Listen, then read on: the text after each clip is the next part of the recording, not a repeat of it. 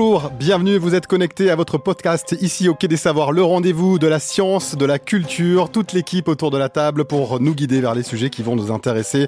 On va vous mettre en appétit aujourd'hui en relation avec la nouvelle expo du Quai Code Alimentation. Mariette est là, bonjour Mariette. Et bonjour Gislain. Alors aujourd'hui dans ma chronique vue sur le web, je vais vous faire découvrir une note de mes trouvailles dénichées sur les réseaux sociaux.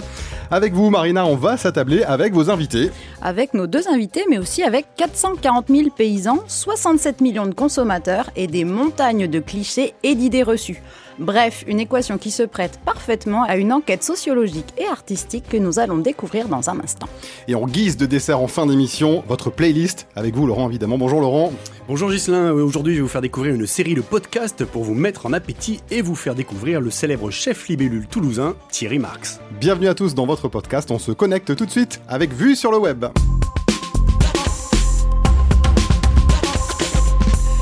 Place donc à vue sur le web avec vous, Mariette. On se connecte tout de suite à des comptes Twitter pour découvrir l'alimentation du futur. Oui, Gislain, car on va parler des acteurs d'aujourd'hui qui préparent aussi cette alimentation de, de, demain avec les agriculteurs, mais pas n'importe lesquels, des agriculteurs connectés.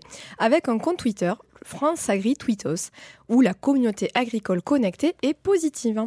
C'est grâce à l'INRA, l'Institut national recherche agronomique, que j'ai découvert ce compte, au départ destiné aux agriculteurs souhaitant échanger sur leur quotidien dans, dans leurs exploitations, et qui s'est structuré en association le 18 novembre 2017 lors du salon Ferme Expo de Tours. Montrer l'agriculture telle qu'elle est, voilà quel était le but de Cyril Champenois, céréalier dans les Ardennes, à l'origine de cette association apolitique et asyndicale qui se donne pour objectif de réunir agriculteurs, agricultrices et para-agricoles donc dans une volonté de mutualiser leur communication sur ce qui est réellement l'agriculture aujourd'hui et le tout dans une démarche de communication positive, notamment auprès du grand public. Donc ils sont bien structurés hein, pour accompagner leurs usagers numériques dans cette démarche. Ils ont un petit guide d'une trentaine de pages et une charte de bonne conduite et bons conseils qui ont même été édités. Et euh, ils font tout ça dans, dans, le but de communiquer avec le grand public, mais pas que. Ça permet aussi évidemment d'échanger, de réseauter entre agricultrices et agriculteurs, se sentir moins seul dans son travail au quotidien en partageant métier quotidien sur les réseaux sociaux. Et ça marche plutôt bien puisqu'ils sont quand même déjà à plus de 11 000 abonnés à leur actif en deux ans d'existence. Donc, j'ai parcouru leur compte et le hashtag dédié. Donc, le hashtag, si vous voulez aller regarder, c'est hashtag FRAGTW, France Agri Tweetos. Euh, donc, sur leur Instagram, puisqu'ils sont, c'est une nouveauté depuis cette année sur Instagram, ils partagent plutôt des belles photos. Donc, à savoir, ils ont aussi une banque d'images euh, gratuite, hein, un HD qui est proposé euh, et qui est contributive, en fait. Donc, c'est assez sympa. Chaque agriculteur peut partager ses photos en HD avec le crédit, évidemment. Et chaque agriculteur qui souhaite hein, le, le les reposter sur son compte à l'autorisation du moment qu'il mentionne le crédit et peut même demander s'il veut tweeter euh, sur un sujet en particulier qui n'existe pas de belles photos et eh ben il peut demander à, ses collègues sur les réseaux sociaux de, partager des photos comme ça donc sur Instagram je reviens à ce compte euh, plutôt des belles photos donc qui illustrent bons conseils et informations sur les actualités agricoles hein.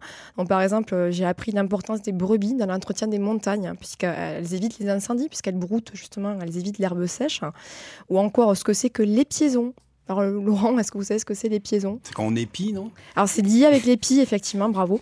c'est le moment, euh, très exactement, le moment où l'épi de blé sort de la dernière feuille et entame sa floraison deux mois avant la récolte de l'épi. On apprend plein de choses donc. Euh, sur leur Twitter, ils partagent euh, donc aussi des informations et ils repartagent tous les tweets donc faits par la communauté.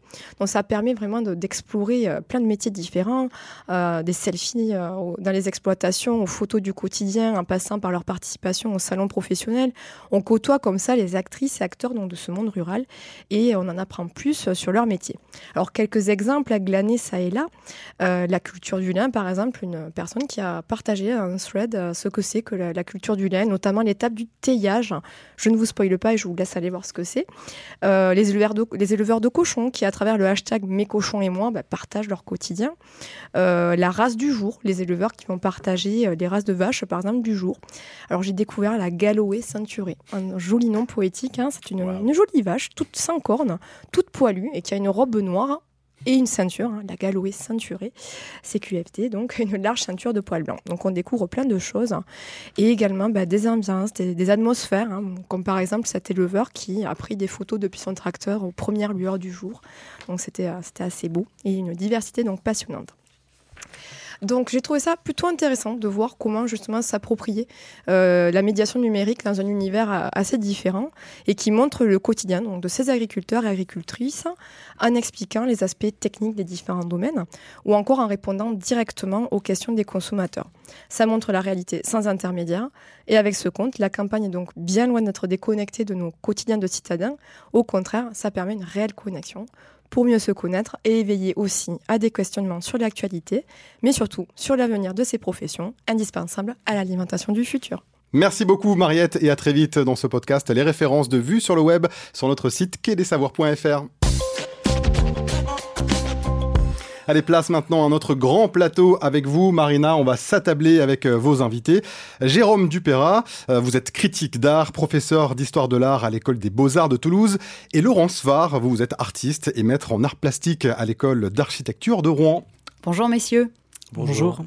Alors pour vous, se nourrir est un acte ordinaire, mais c'est également une pratique culturelle et sociale aux dimensions esthétiques, politiques et économiques. Et vous avez décidé de vous lancer dans un travail de création sur ce sujet, à la fois quotidien et très engagé. Est-ce que vous pourriez nous parler un peu de cette création pas ordinaire?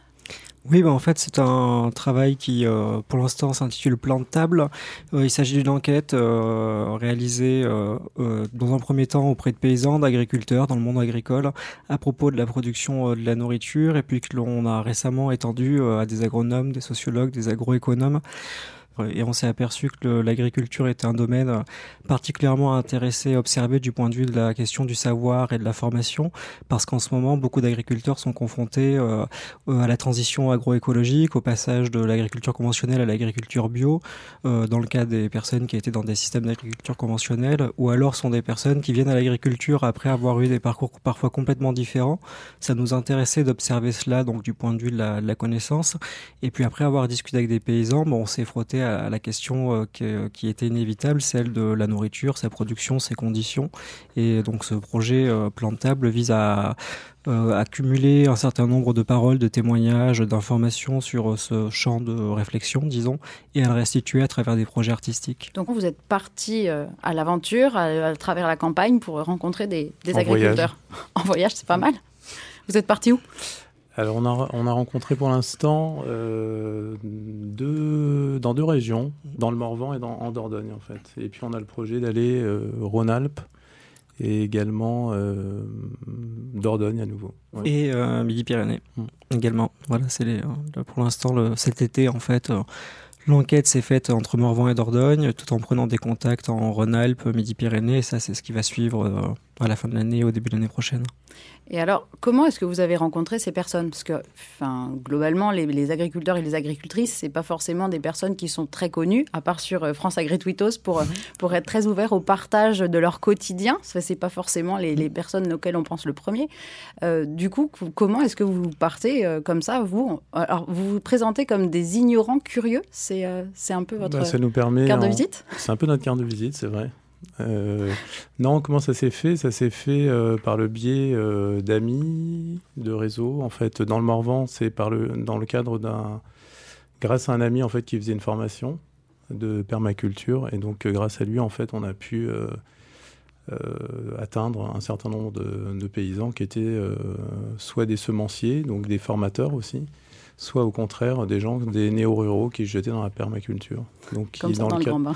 Ouais, un petit peu comme ça. pour le, pour euh, Julien Viard qu'on a rencontré, c'était vraiment le cas. Et du coup, c'est son expérience à ce Julien Viard. On peut en savoir un peu plus? C'est bah, euh, une personne qui était euh, professeur de sport euh, dans l'armée mm. et qui a décidé d'arrêter cette activité pour développer une activité de maraîchage en permaculture. Et il s'est installé dans le Morvan depuis un an. Donc là, ça fait de quelques mois maintenant que son activité fonctionne, enfin est fonctionnel, qu'il produit des légumes commercialisés sur, en circuit court autour de, son territoire.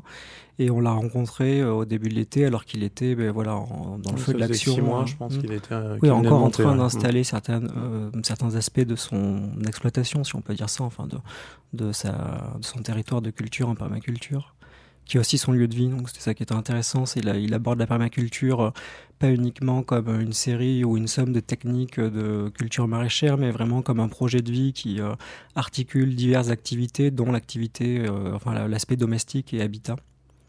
Et de formation, parce que lui aussi euh, se lance dans une. Enfin, est inclus en tout cas dans la, dans la formation qu'il a faite de permaculture l'idée effectivement de différencier aussi sa production et donc d'avoir autant du maraîchage que d'autres activités qui vont venir euh, s'agréger autour. Un changement vraiment radical, de vie. Les autres personnes qu'on a rencontrées étaient plutôt des personnes en agriculture conventionnelle qui, à un moment de leur euh, carrière, ont décidé de, de passer en bio pour euh, plus des raisons différentes, euh, enfin souvent plusieurs raisons, pas forcément dans le même ordre, mais un mélange de raisons euh, économiques, santé, écologiques, disons. Et euh, c'est plutôt les gens qu'on a rencontrés en, en, Dordogne, certains par euh, le biais familial et d'autres en faisant des recherches tout simplement, notamment sur les réseaux sociaux. Euh, il y a un couple d'agriculteurs, maraîchers, cultivateurs qu'on a rencontrés parce qu'on avait trouvé via des recherches en ligne, notamment sur les réseaux sociaux, des articles qui leur étaient déjà consacrés et qui avait donc euh, une ouverture euh, sur le mm. partage et sur l'évolution des pratiques. Mm. Notamment autour des semences. Et sur quoi porte votre enquête précisément? Est-ce qu'il y a une dimension sociologique? Est-ce qu'il y a une dimension journalistique? En ce qui concerne les paysans Oui, vous avez euh, un questionnaire, vous avez des grilles enfin, bah Alors en fait, ça se passe assez, euh, on, est, on est parti vraiment du côté de la pédagogie, c'est-à-dire de savoir comment des gens qui opéraient tout d'un coup un changement de vie euh, arrivaient à se former. C'est-à-dire que par exemple, un paysan qui passe de conventionnel au bio, comment il, mm. intègre euh, bah, toutes ces nouvelles données qui ne sont pas non plus évidentes? Voilà, et c'est leur parcours aussi qui beaucoup nous a. Vous les prenez en photo, vous filmez Pas du tout. Pas du tout. On, on uniquement une discussion. D'accord. On, enregistre les discussions pour les retranscrire parce que c'est à partir des retranscriptions que l'on va travailler. On a pris des photos, on a fait des vidéos, mais pas des entretiens, plutôt mhm. un travail de repérage, disons, qui. Euh, des espaces. ouais, des espaces. Vu l'actualité que, que, qui touche la profession, est-ce que dans les, témoignages, les personnes que vous avez rencontrées, vous avez ressenti ce, mal-être ou, pas? Parce que les profils dont vous parlez, mhm. on n'est pas tellement dans les, les profils dont on entend parler dans les journaux. Non, du coup, non, enfin, le, le oui, l'agribashing, vous savez, non, on, parle beaucoup en ce moment. En fait, c'est des gens qui avaient pris des positions très radicales, la plupart du temps, donc qui étaient vraiment souvent en phase, ou alors euh, des gens qui étaient en train de se questionner, mais qui vraiment étaient déjà engagés. Dire ceux que vous avez rencontrés Ceux qu'on a rencontrés, mmh. pardon. Ouais. Donc, euh, tout ce malaise, euh, il non, on n'a pas. Et le malaise pour eux, c'était pas forcément, quand il, si malaise il y avait, c'était pas forcément de, du grand public vis-à-vis de la profession, mais plutôt interprofessionnel, je dirais, fait du regard des autres et des, euh, de ce que ça implique dans une communauté agricole l'exemple type du changement de regard, c'était un, éleveur de chèvres en Dordogne qui euh, fait également euh, un peu de polyculture en lien avec son activité d'élevage, euh, qui est elle-même liée à une fromagerie. Donc, et lui, c'était, il nous l'a dit un peu comme ça, c'était le plus gros exploitant de, du canton, quoi, de, la région, en agriculture conventionnelle. Et puis du jour au lendemain, il est passé en agriculture bio, à la plus petite exploitation. Il a largué les plus gros tracteurs, les sulfateuses, et euh, et il est devenu euh, le, euh, il, est passé pour le chevelu, ce que beaucoup nous rappellent les chevelus, le, hippie complètement fou. Et donc ça, c'est un changement de statut total. Changement de statut total, tout à fait. Le, ce à quoi vous faisiez référence sur le, les rotations, ça c'est dans le Morvan. On a rencontré un semencier, un producteur de semences paysannes qui s'appelle Yannick Loubet.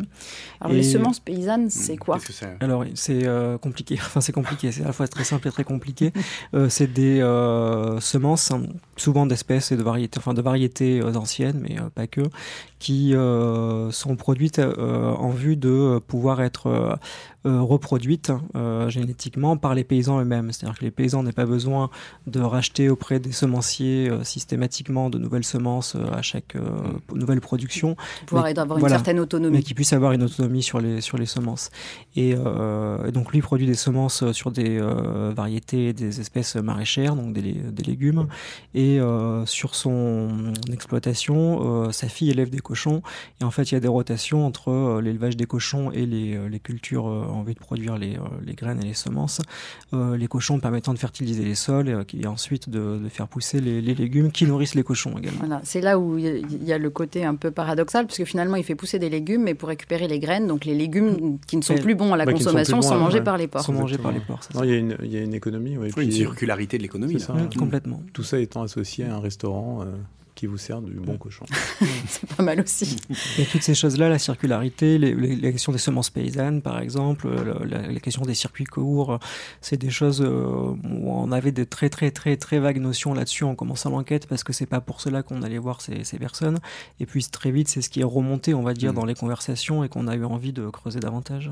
Et alors, pourquoi est-ce que vous êtes allé les rencontrer si c'était pas pour connaître. C'était plus pour la, le, comme Laurent le disait sur la, le, sur la question. Euh, euh, formation, changement de vie, se, de, se dire voilà dans un secteur où il y a des personnes qui sont en train de euh, voir des conversions d'activités, qu'est-ce que ça induit en termes de modèles d'apprentissage, de circulation et d'échange des connaissances? Comment entre paysans, la, les, les, savoirs et les savoir-faire circulent, s'échangent, se, se, créent, se remettent en place? Au départ, c'était ça, mais on peut pas le déconnecter de, euh, de la réalité, de la réalité du métier. Hein. Et alors du coup, là, l'objectif maintenant, bon, là, vous, vous avancez dans le travail, vous avez rencontré des scientifiques aussi, vous nous disiez tout à l'heure.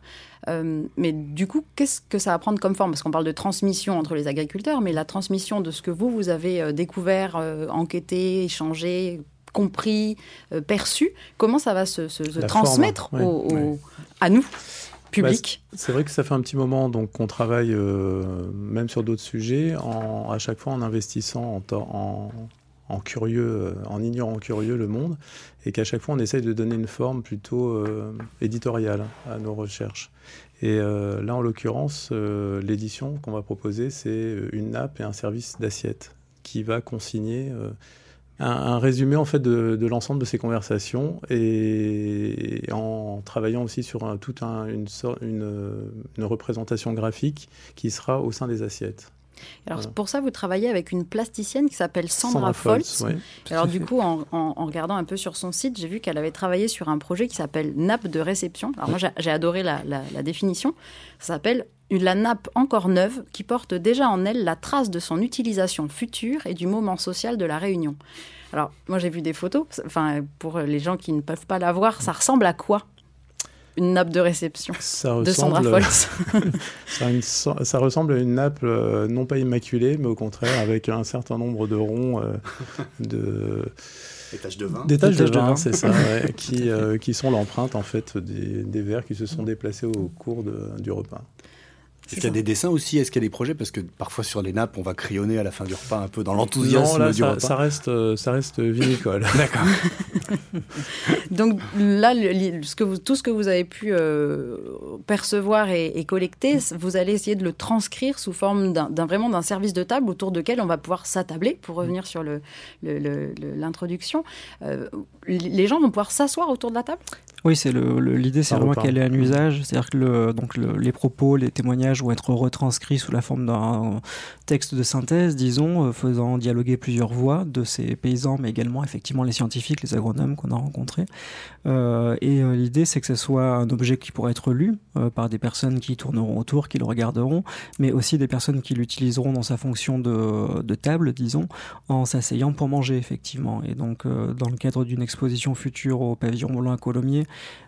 il y a un premier, une, un premier état, une première étape de ce service de table qui va être réalisé et euh, des repas, deux repas a priori seront euh, réalisés euh, à différents moments de l'exposition en vue de mettre la, la nappe en situation, disons.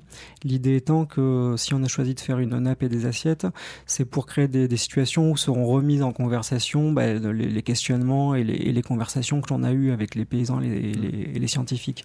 Euh, c'est l'une des origines du projet même de se dire que en dehors du livre, de l'école et des lieux formels du savoir, disons, les musées, etc., euh, un lieu euh, hautement important de la circulation des, idées, bah, c'est le temps du repas, c'est celui de la table. Alors sous des formes qui peuvent être formelles, hein, le banquet antique, ou bien sous des formes très euh, informelles que sont les repas entre amis, mais qu'il se passe là des choses en termes de circulation des idées. Et donc notre idée, justement, bah, c'est de créer ces situations informelles où on pourra discuter avec des gens, ou bien des personnes pourront discuter entre elles de ce qui sera écrit sur la nappe euh, propos de ce monde paysan. Et du coup pouvoir digresser à loisir. Donc Oui, en gros, ça, je, oui. je peux venir avec ma, ma gamelle et puis euh, à pavillon, au pavillon blanc et manger autour de la table. Ah, et là, puis, euh, Le protocole n'est pas tout à fait établi Ouais. encore. Mais, On mais vous idé- dira. idéalement, ça pourrait être ça. Ça on, travaille sur, en tout cas. on travaille sur le protocole, ouais, tout à fait. on, on verra. Donc cette installation, elle sera à retrouver, l'installation plantable au pavillon blanc de Colomiers du 1er février au 16 mai et dans le cadre également du festival Wikipolis du 3 au 5 avril qui va s'intéresser à l'alimentation comme bien commun. Donc on est plutôt Mm. pas mal. On est dans le sujet. À très bientôt, merci beaucoup. Merci. Merci. Merci beaucoup Marina, merci à tous les deux et on se retrouve donc autour de la table au pavillon blanc à Colomiers. Allez, place au dessert de cette émission. Livre, expo, DVD, il lit tout, il voit tout, il partage ses coups de cœur avec vous. Voici la playlist de Laurent. Je vous propose de rester à table, Gislain, pour cette playlist consacrée elle aussi à l'alimentation, à l'occasion bien sûr de l'ouverture de notre nouvelle grande expo au Quai des Savoirs ce, ce mois de décembre, Code Alimentation. J'ai repéré une série de cinq podcasts tout à fait passionnants pour mieux connaître un de nos grands chefs français actuels, auteur de nombreux livres de cuisine, mais aussi d'ouvrages plus atypiques comme La stratégie de la libellule, publié aux éditions du Cherche Midi en 2018. J'ai nommé Thierry Marx, oui, vous savez, le sosie de, Bruce Willis. Thierry Marx, Marx s'est confié à Caroline Brouet dans l'émission À Voix sur France Culture. Et grâce à la magie des podcasts, vous pouvez écouter ces émissions quand vous le souhaitez sur n'importe quelle plateforme de diffusion de podcasts, celle que vous utilisez par exemple pour écouter le podcast du Quai des Savoirs. Alors, Thierry Marx, il est assez connu, hein, d'une part comme chef doublement étoilé, propriétaire d'une dizaine de restaurants en France et au Japon, et d'autre part comme membre du jury de la célèbre émission Top chef. Bien joué Marina, top chef pendant cinq saisons. À Toulouse, on le connaît aussi car c'est là qu'il vient d'ouvrir sa huitième école cuisine mode d'emploi. Aux mines, le marché d'intérêt national, c'était en juin dernier. Une école qui s'adresse à celles et ceux qui n'ont pas eu des parcours scolaires faciles et qui sont motivés pour saisir une deuxième chance et découvrir les métiers de la restauration. Car pour Thierry Marx, la cuisine, c'est d'abord un lien social. C'est l'une des leçons qu'il a apprises tout au long de son parcours, qui l'a conduit de Paris, où il est né, au plateau de télévision, en passant par l'Australie ou le Japon. Les deux premiers épisodes de ce podcast sont consacrés à ce parcours singulier, semé d'embûches et de difficultés qu'il a réussi à dépasser pas à pas comme une libellule. Et oui, comme il l'explique lui-même, la libellule est un insecte qui ne recule jamais devant rien.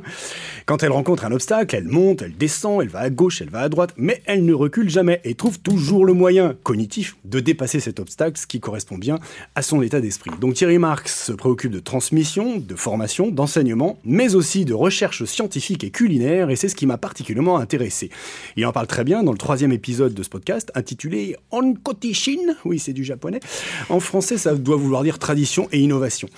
Comment son rapport à la science, à travers la gastronomie moléculaire notamment, l'a fait progresser dans la compréhension de la cuisine et notamment dans la démystification des légendes culinaires? Connaissez-vous des légendes culinaires, Marina? Euh, Ou bien, par exemple, mettre du sel dans l'eau pour cuire des œufs durs, eh bien cela n'améliore en rien la qualité des œufs durs. Voilà une légende culinaire. Et la cuisine moléculaire, qu'on appelait aussi techno-émotionnelle, n'a pas eu que des partisans. Elle a cependant permis d'améliorer les compétences en cuisine et de développer de nouvelles techniques comme l'encapsulage, la pression de cuisson, la cryoconcentration. Elle a opti- optimisé aussi le food pairing, c'est-à-dire le bon accord entre les plats ou entre un vin et euh, une alimentation. Par exemple, saviez-vous qu'on trouve la même molécule dans le saké et dans le roquefort? Du coup, on mélange saké roquefort et ça marche très très bien, nous dit Thierry Marx. C'est dans cet esprit de curiosité et d'investigation qu'il y a quelques années, il a été à la création du Centre français d'innovation culinaire à l'Université Paris-Sud-Orsay, avec Raphaël Aumont, chercheur en physico-chimie, responsable aujourd'hui de la chaîne Cuisine du Futur. Pas la chaîne, pardon, la chaire Cuisine du Futur. La chaîne, c'était la télé, là, la chaire, c'est à l'université.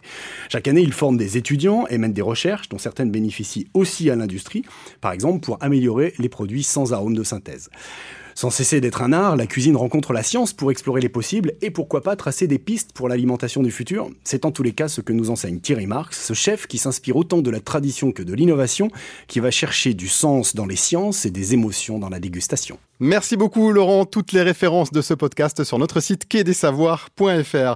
Euh, C'est donc terminé pour euh, notre podcast. Ici, vous commentez, vous likez, vous partagez euh, cette émission sur toutes les plateformes dans lesquelles nous sommes présentes. Ocha, Spotify, Deezer, Google Podcast, Apple Podcast également. Merci de, de votre fidélité. Merci aussi à Laurent Codoul, à la technique de cette émission, Arnaud Maisonneuve pour l'avoir réalisée. Merci à toute l'équipe. Restez curieux et à très bientôt. Salut